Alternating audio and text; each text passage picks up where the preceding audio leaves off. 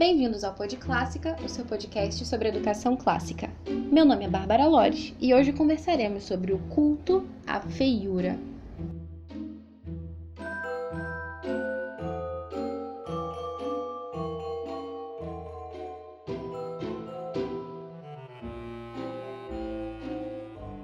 No último episódio do Pod Clássica, falávamos sobre a importância da beleza na educação infantil. No entanto, algumas pessoas, né, ao que parece, insistem em cultuar aquilo que é feio.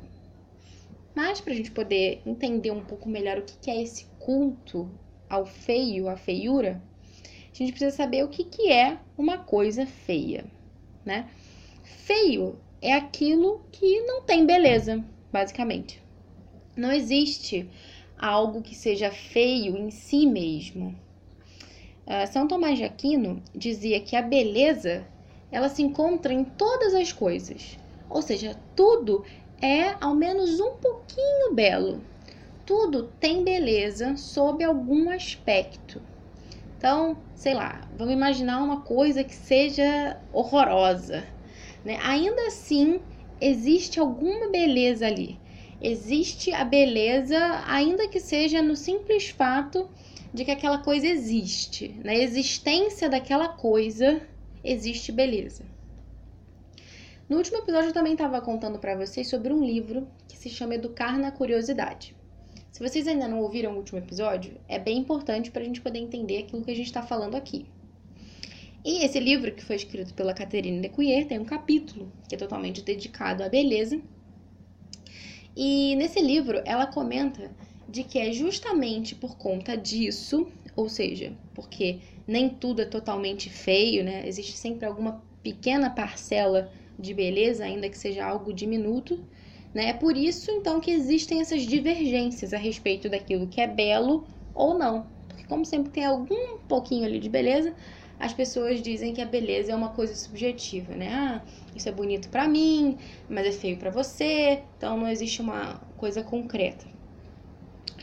É, ou, por exemplo, se aquilo convém ou não à natureza das crianças, né? Se a gente falou sobre a importância da beleza na educação infantil, se existe uma discussão sobre aquilo que é belo ou não, existe uma discussão sobre o que, que é ou não conveniente para as crianças, né? Porque, afinal, se tudo tem beleza, então, enfim, algumas pessoas poderiam pensar que tudo é belo, ou que a beleza é uma coisa subjetiva.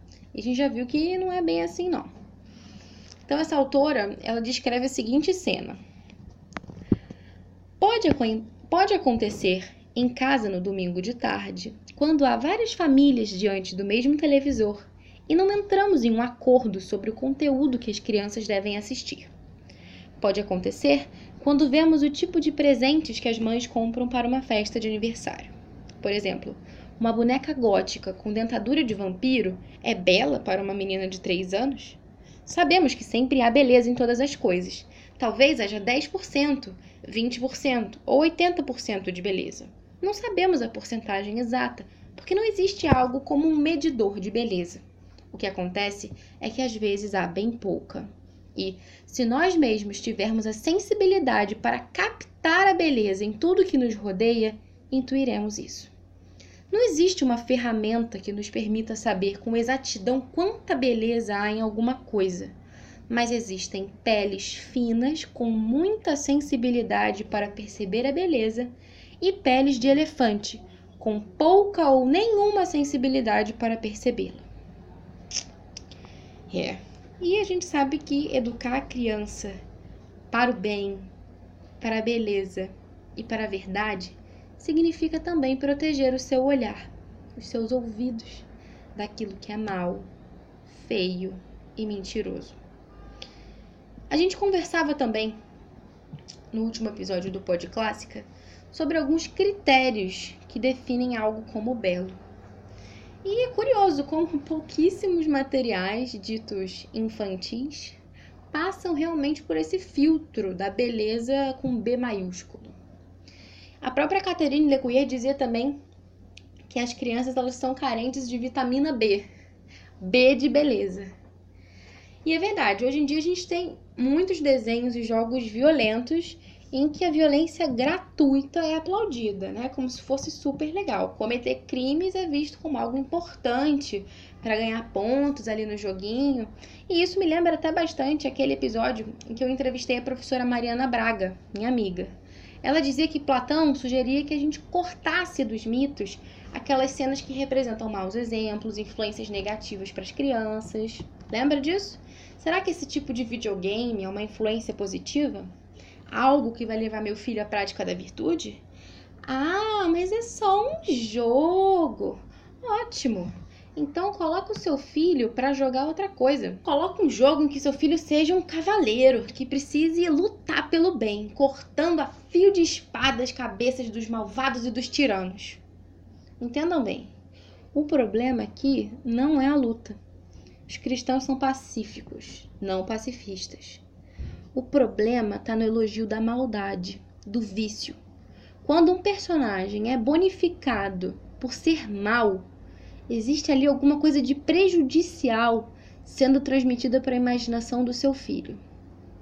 E a gente dizia também antes que a beleza é a expressão visível do bem e da verdade.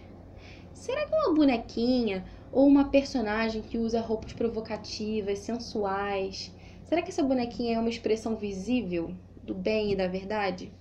Será que ela está de acordo com a realidade de uma criança? Será que uma novelinha infantil que estimula o namoro, os beijinhos entre as crianças, será que ela está de acordo com a natureza infantil? A gente precisa ter em mente que os desenhos que os nossos filhos assistem, os brinquedos com que eles brincam, são os seus modelos. Parece brincadeira isso que eu vou falar, mas depois do filme O Príncipe Sapo, teve uma epidemia de salmonela em meninas de 10 anos para baixo. Tanto foi assim que, olha só que, que coisa, a Associação Americana de Veterinários para Répteis e Anfíbios teve que pedir para os donos de rãs né, que não permitissem que as crianças ficassem sozinhas com os bichinhos. É, bom, e, enfim, na verdade, o que a gente tem hoje, como eu dizia a vocês, é esse culto ao feio. Quem já viu essas bonequinhas góticas, Monster High, aí que é, eram vendidas em caixinhas em formato de caixão? Na verdade, eu não sei se ainda vem nessas caixas em formato de caixão, espero que não, mas as bonecas continuam feias. Então, quem já viu essas bonecas sabe do que, eu tô falando. Existe uma rebelião contra a beleza. Dostoiévski dizia o seguinte: A beleza é uma coisa terrível. Deus e Satanás brigam por ela, e o campo de batalha é meu coração. As pessoas que não querem conquistar as virtudes dizem o quê? Que elas são hipocrisia. É, você é falso, quer aí pagar de bonzinho, você não é original, não é sincero. Bom mesmo é a gente fazer tudo errado mesmo a gente está aqui na lama, vai continuar na lama. Afinal, né, isso aí que é ser autêntico. As pessoas que não querem encontrar a verdade dizem o quê? Que ela não existe. Tudo é relativo. Tanto faz como tanto fez. E as pessoas que não querem reconhecer a beleza dizem o quê? Que tudo é belo. Até mesmo um mictório. Talvez você já saiba disso. Mas para quem não sabe, um homem chamado Marcel Duchamp enviou um mictório, ou seja, né, um urinol, para ser exposto em um museu. E olha que gracinha, o nome dessa obra de arte é Fonte. Lindo. Isso aconteceu no século XX. E aliás, foi no século XX que a arte começou a descambar, começou a sua rebelião contra a beleza. Eu já mencionei aqui também no podcast um documentário fantástico do Roger Scruton, que se chama Why Beauty Matters Por que a beleza importa. Esse documentário está disponível com legendas lá no YouTube. E eu queria trazer um trecho dele também para ilustrar um pouquinho mais né, esse chamado culto à feiura. Ele diz o seguinte: Em qualquer época entre 1750 e 1930, se você pedisse às pessoas cultas para descrever o objetivo da poesia, da arte ou da música, elas teriam respondido a beleza. Se você perguntasse pela razão disso, você aprenderia que a beleza é um valor tão importante quanto a verdade e o bem. Olha aí o que a gente tinha falado. Depois, no século XX, a beleza deixou de ser importante. A arte, cada vez mais, concentrou-se em perturbar e em quebrar tabus morais.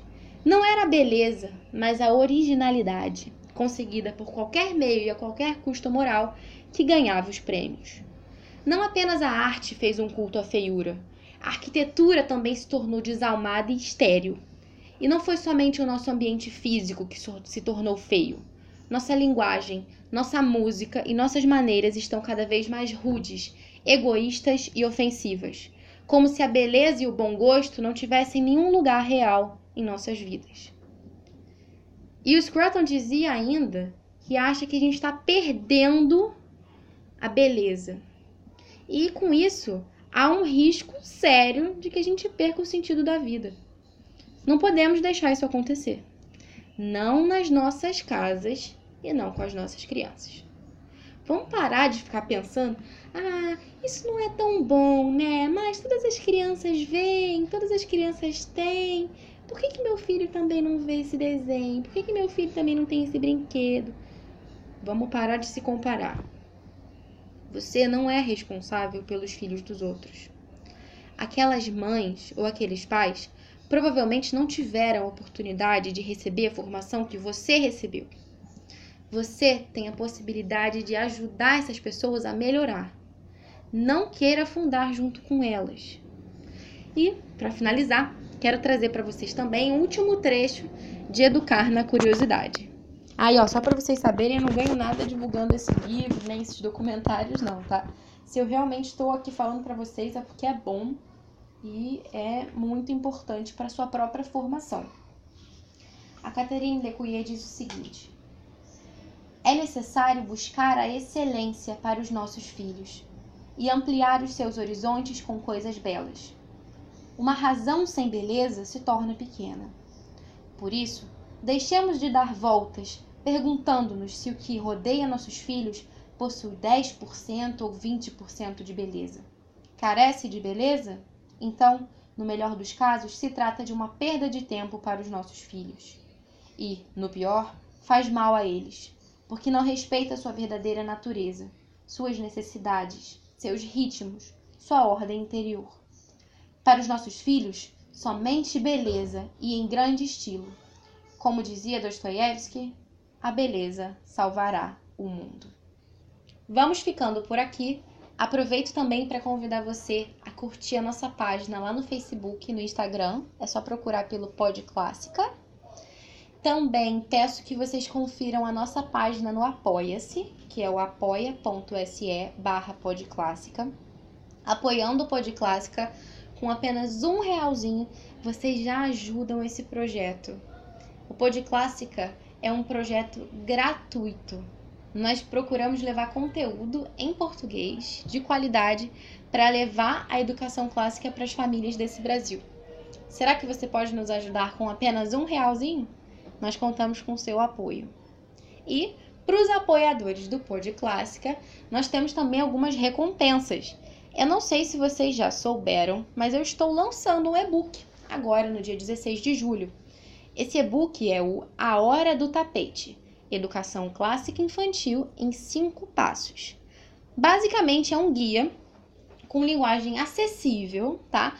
Para ajudar você, a sua família, a introduzir o belo, o bom e o verdadeiro na rotina dos seus filhos.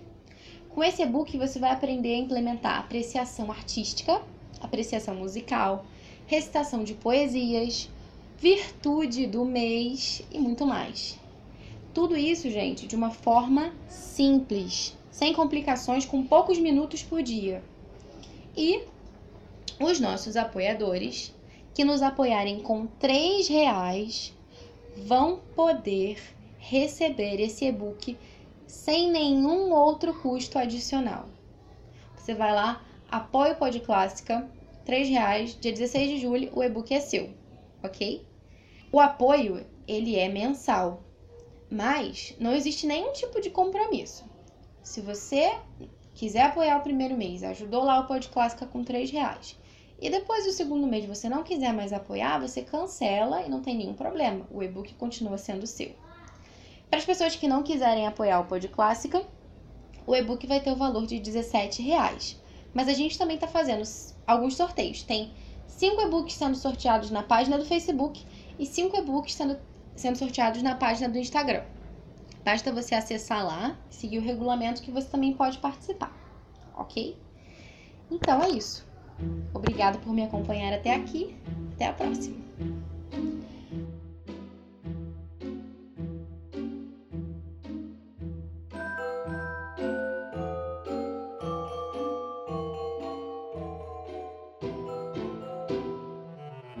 Você ouviu o Pod Clássica, primeira temporada, episódio 7.